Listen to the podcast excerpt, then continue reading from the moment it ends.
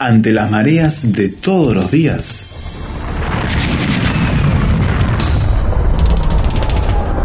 Llegamos a tierra firme. Diálogos de actualidad con Salvador de Lutri.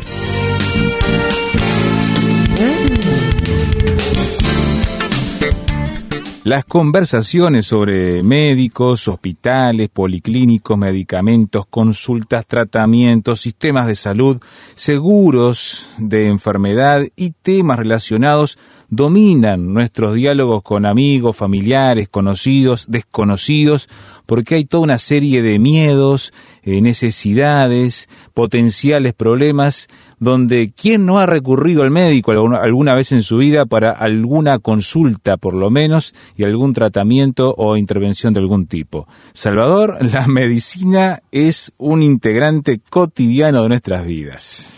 Sí, y, bueno, y nos causa más de una inquietud cualquier problema que tengamos en el cuerpo, lo que nos hace recurrir al médico.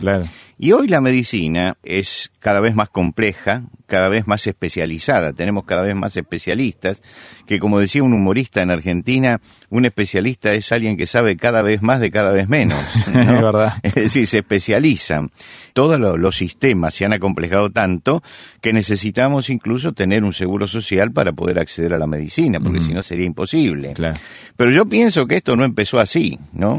Es decir, que la medicina fue evolucionando con el tiempo, aún dentro de nuestra propia vida fue evolucionando.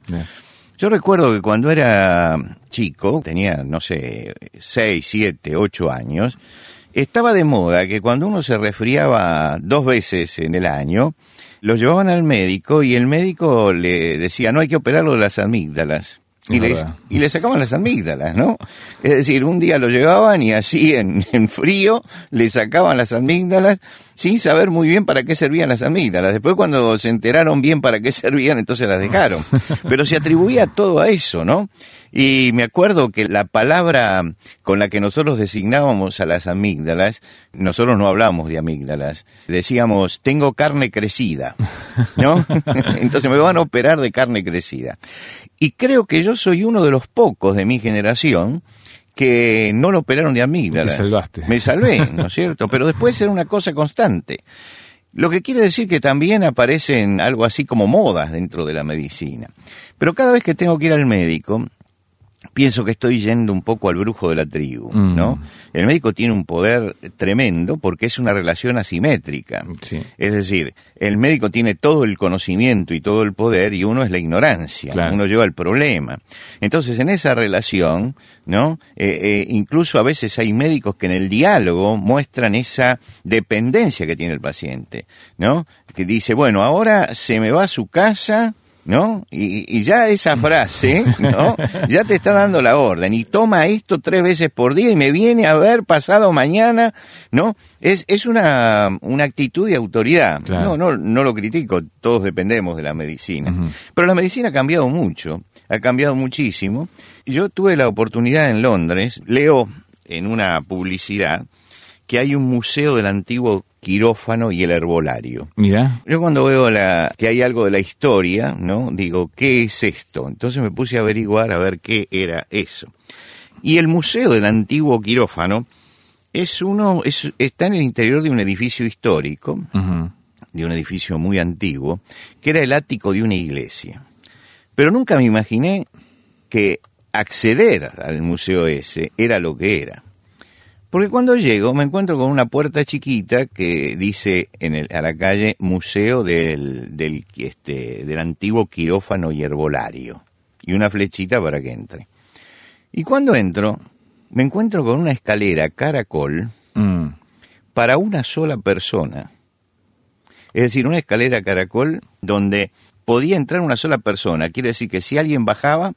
Había que esperar. Había que esperar no tenía baranda porque era muy angosta. Entonces tenía colgada una soga en el medio que bajaba por el, por el centro del caracol, por así decirlo, y uno se iba tomando esa soga para subir porque este quirófano estaba en lo que era el ático de una iglesia, es decir, la parte, el techo, por así decirlo, de una iglesia. Así que estabas entrando a una iglesia. Estaba entrando, sí, estaba entrando al ático de una iglesia que ya no funciona más, ¿no? Como iglesia.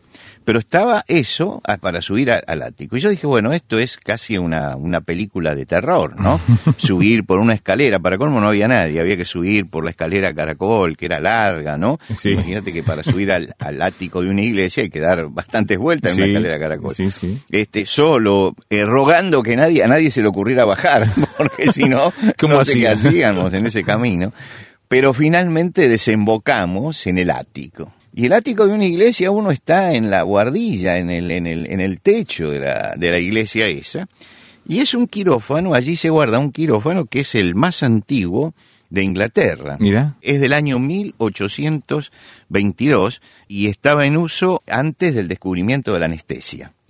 Y eso ya es estimulante para el que quiere ver, a ver qué era este asunto.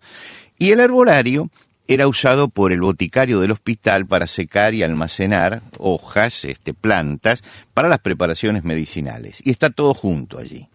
Pero uno realmente no sabe, cuando entra en ese lugar, si está en un centro de medicina, porque eso pertenecía a un hospital, que era el Hospital Santo Tomás, se cree que el Hospital Santo Tomás estaba en ese lugar desde el año 1200, 1200 desde el 1215 más o menos, ¿no? estaba en, ese lugar.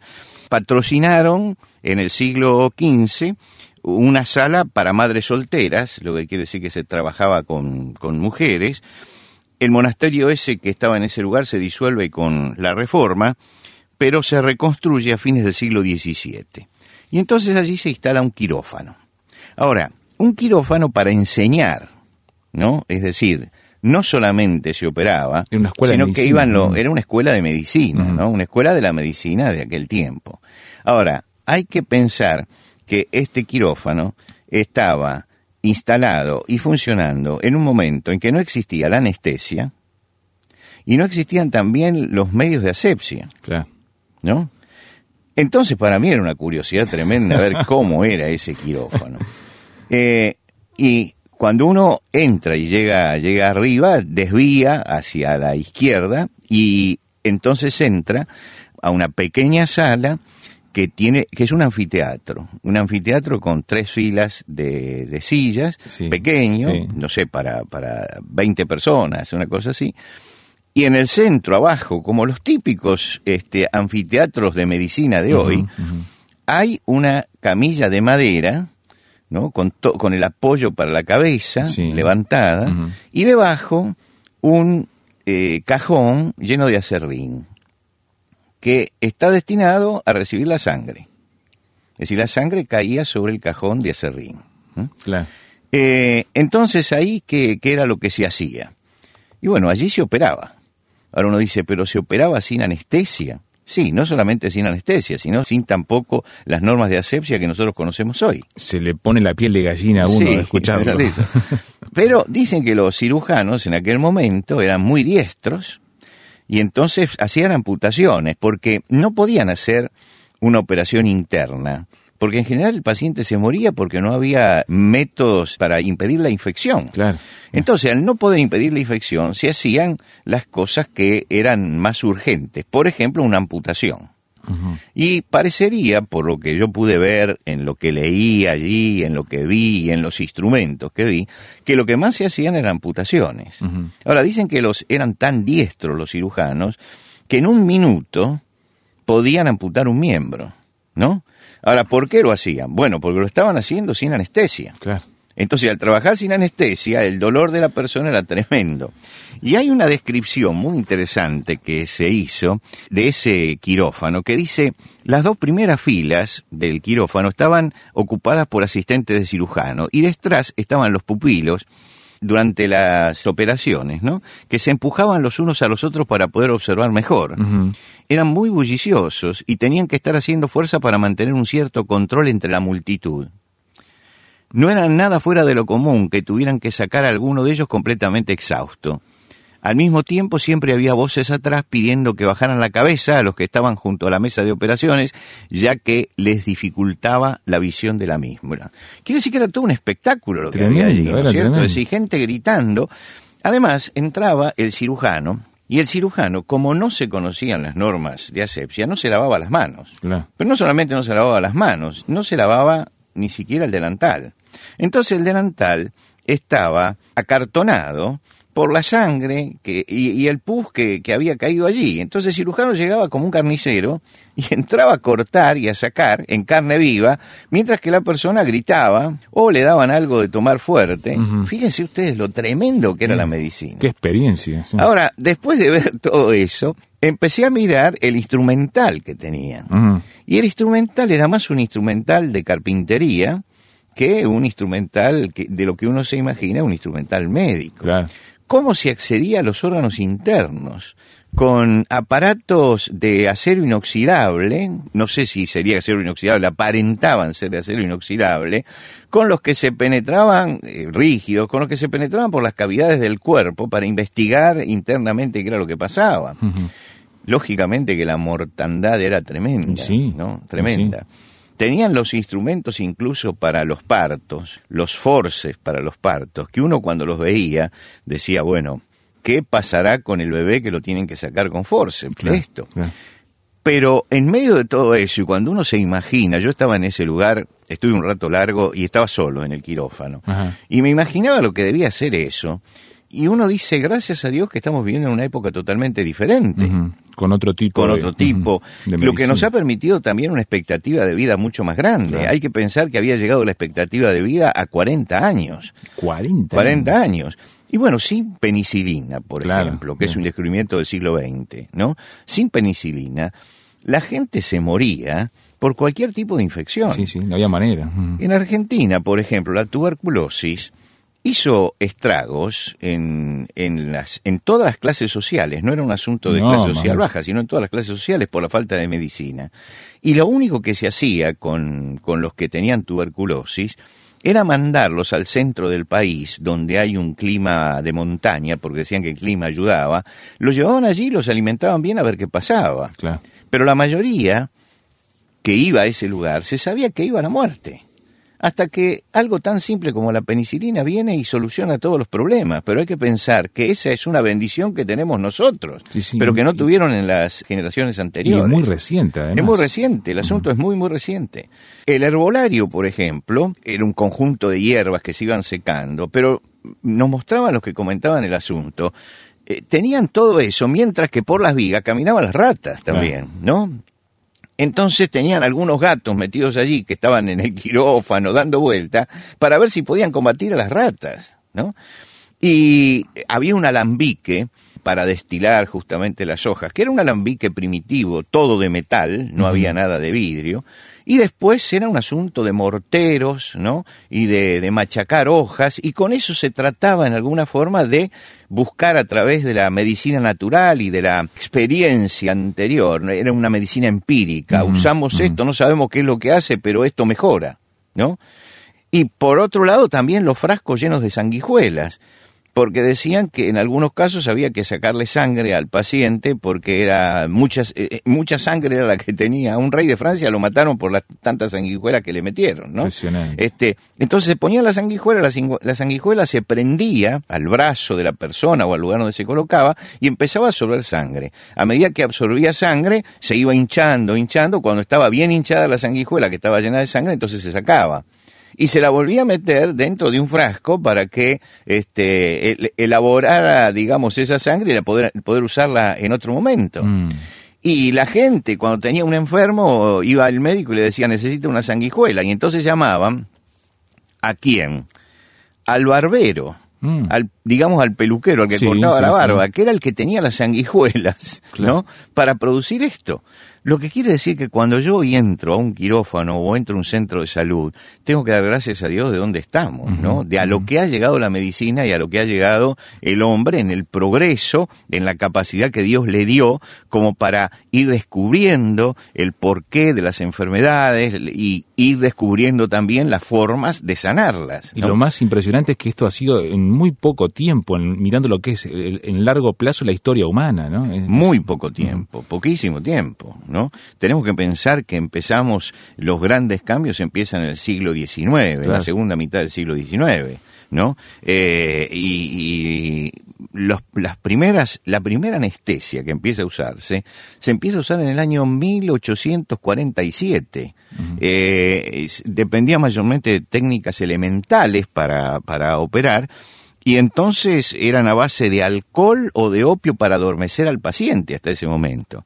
Y allí entonces comienza a usarse el éter y el cloroformo, que según me decía un médico, el cloroformo tenía efectos secundarios devastadores, pero era la forma de usarlo para dormir al paciente y para que en alguna forma no, no sufriera en todo esto.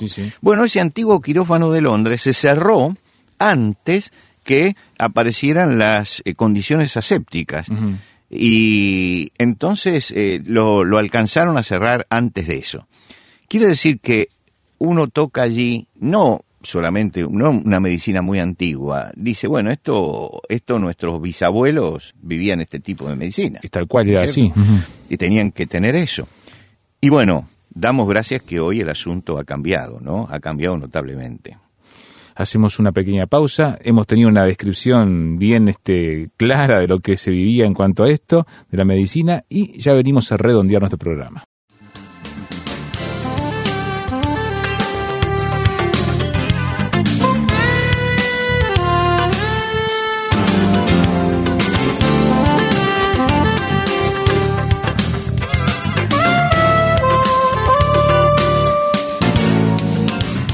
Tierra Firme en Internet. Descubra nuestro sitio materiales, datos, la transcripción de estos comentarios, frases sobre este tema que le ayudarán a desarrollar una posición con bases sólidas. Visítenos en www.tierrafirmertm.org www.tierrafirmertm.org Tierra Firme es una producción de Radio Transmundial.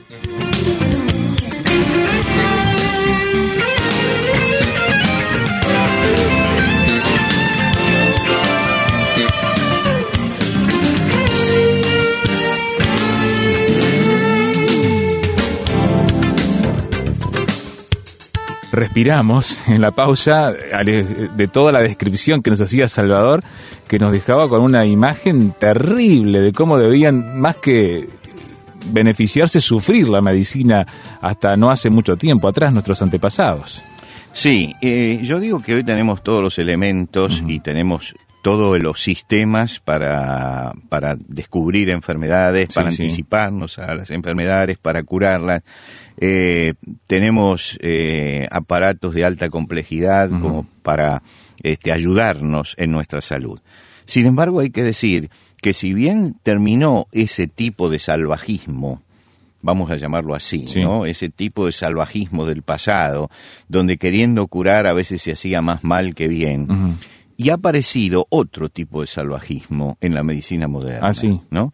Porque la salud realmente no está al alcance de todos en el mundo, no está al alcance de todos. Y los factores económicos están pesando tanto en la salud que realmente para la gente de pocos recursos le resulta cada vez más difícil acceder a una buena medicina. El que tiene recursos puede acceder fácilmente puede acceder fácilmente a todo tipo de medicina. El que no tiene recursos tiene que avenirse a, las largas esperas y a veces a no poder acceder a los mejores o los más adelantados métodos y tratamientos, médicos, tratamientos médicos, ¿no? Lo que quiero decir que aquí hay algo que es que en muchos casos, no digo que en todos, porque sería muy injusto decir que en todos, se ha acabado la medicina como un apostolado, que era lo que se vivía en el pasado, donde el médico formaba parte de la familia, por así decirlo. Había un médico de cabecera, había un médico de familia, ¿no? Y ese médico conocía a las personas y las ayudaba en el desarrollo de su vida a superar las enfermedades y estaba presente aún en el momento de la muerte. Hoy nosotros tenemos una medicina donde el capitalismo ha hecho su, su efecto, donde el dinero es fundamental, por así decirlo, y donde realmente se ha perdido en muchos casos la dimensión humana. Como decíamos, se llega del especialista y el especialista, más que la persona, está preocupado por la enfermedad. Y no hay enfermedades, hay enfermos. No hay enfermedades, hay enfermos, hay personas que están enfermas, ¿no? En muchos casos hay obras sociales, sobre todo la que tiene la gente más humilde, donde el, el médico, para poder realmente ganar lo que necesita para vivir, eh, necesita atender una cantidad de pacientes diarios que exceden lo normal y entonces él sabe que tiene que dedicar cinco minutos a cada paciente, ¿no? Y es, la forma de ir juntando bonos para después poder cobrar en la obra social. Y entonces la medicina, eh, la medicina esta es una medicina que se hace en serie, con tremenda rapidez, sin llegar a la profundizar en el, en el problema de la persona. Por supuesto que hay médicos que no, que toman esto como un apostolado y realmente le dedican al paciente el tiempo que necesita. Pero lo común hoy es sentar al paciente delante y decir qué le pasa, qué le duele, y el médico comienza a hacer los estudios que debe hacerse. Mientras que el médico no solamente tiene que basarse en el interrogatorio, sino que tiene que poner las manos en el paciente, tiene que palpar, tiene que tocar. Y cuanto más toca y más palpa, menos estudios va a mandar a hacer, porque va eliminando todo esto. Pero la medicina era salvaje en aquel tiempo y se está transformando también en salvaje de otra dimensión. En, otra dimensión, ¿no? Y yo creo que una de las cosas que tenemos que pensar es que tenemos que volver a humanizar la medicina. Porque el médico cumple una función importantísima dentro de la sociedad y necesitamos humanizar la medicina, necesitamos que el médico entienda lo que es la dimensión humana. Creo que en la pérdida de valores espirituales que tiene Occidente, esa pérdida de los valores cristianos de prójimo y de idea de prójimo que, trajo Jesucristo, creo que al perder esos valores se van deteriorando también todas las actividades humanas. Y entre las actividades humanas más sensibles está justamente la de la medicina y realmente no tenemos que hacer que eso se deteriore, porque el enfermo, el enfermo es una persona y tiene que ser tratada como persona. El servicio militar lo hice dentro de un hospital de un hospital militar, ¿no? Y recuerdo que había médicos para quien el paciente realmente era una persona. Y había otros que decían, en la cama 3 hay un hígado, en la cama 4 un riñón, ¿no? Mm. Es decir, mencionaban la enfermedad y no al paciente, ¿no? Entonces lo que curaban era un riñón, no sentían que allí había una persona y que necesitaban hacer una medicina holística, una medicina que atendiera a toda la persona, no solamente al órgano enfermo. Creo que en la recuperación de los valores éticos cristianos, y de la idea cristiana de prójimo es como la medicina puede encontrar nuevamente el rumbo que en algunos casos ha perdido.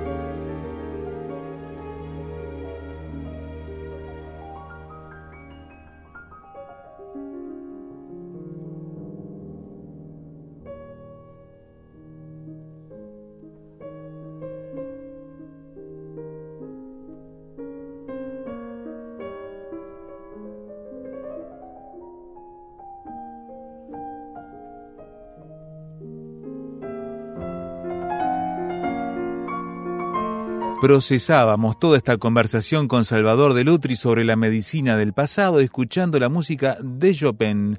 Sí, este músico polaco que desde su concierto para piano número 2 en fa menor nos hacía pensar, reflexionar y encontrar tal vez ahora su opinión luego de estar meditando.